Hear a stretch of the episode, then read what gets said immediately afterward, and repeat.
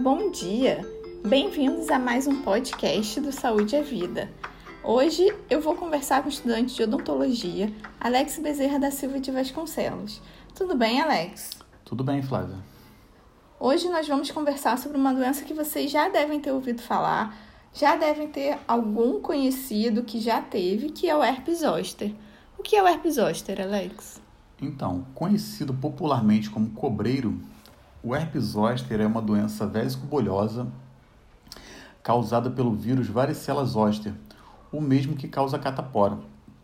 É, como essa doença se manifesta? Uma vez que entramos em contato com esse vírus, normalmente na infância, ele fica latente no nosso organismo e pode ser reativado durante toda a vida do indivíduo. Como pode ocorrer essa ativação? É, ocorre principalmente em pacientes que têm algumas doenças crônicas, como hipertensão ou diabetes, é, pacientes com sistema imunológico debilitado, principalmente aqueles que são soropositivos, os pacientes transplantados, que são aqueles é, imunossuprimidos que possuem um sistema imunológico debilitado e que favorece a reativação desse vírus. Além desses, também a população acima dos 60 anos, que são os idosos, são uma, é uma parcela importante da população que, por conta do seu desequilíbrio e por, por sua fragilidade no sistema imune, corre o risco de desenvolver ou ter novamente ter o herpes zoster. E como eu sei que eu tô com herpes zoster? Quais são os sintomas dessa doença?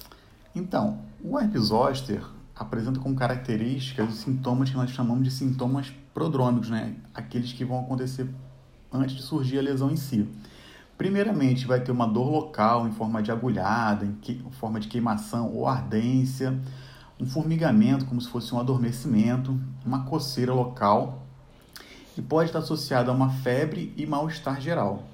Isso dura em média de 1 a 4 dias.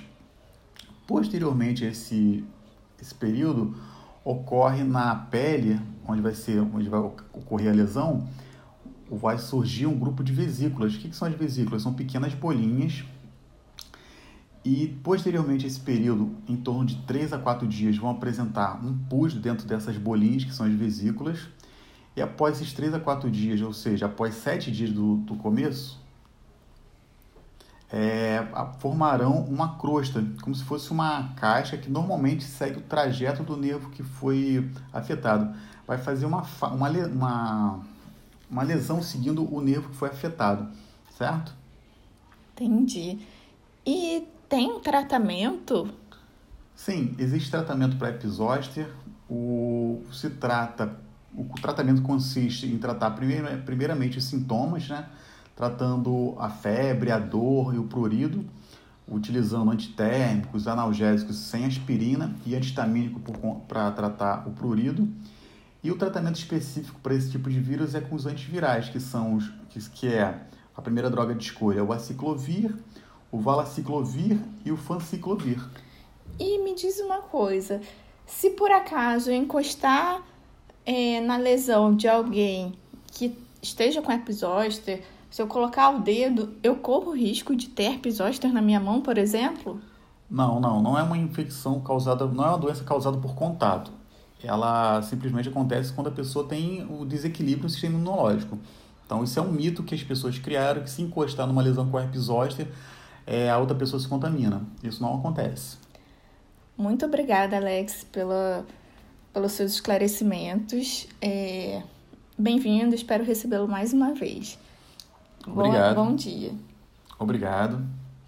Bem, meu nome é Alex Bezerra da Silva de Vasconcelos, sou aluno da Universidade Veiga de Almeida, disciplina de Estomatologia 2. Obrigado.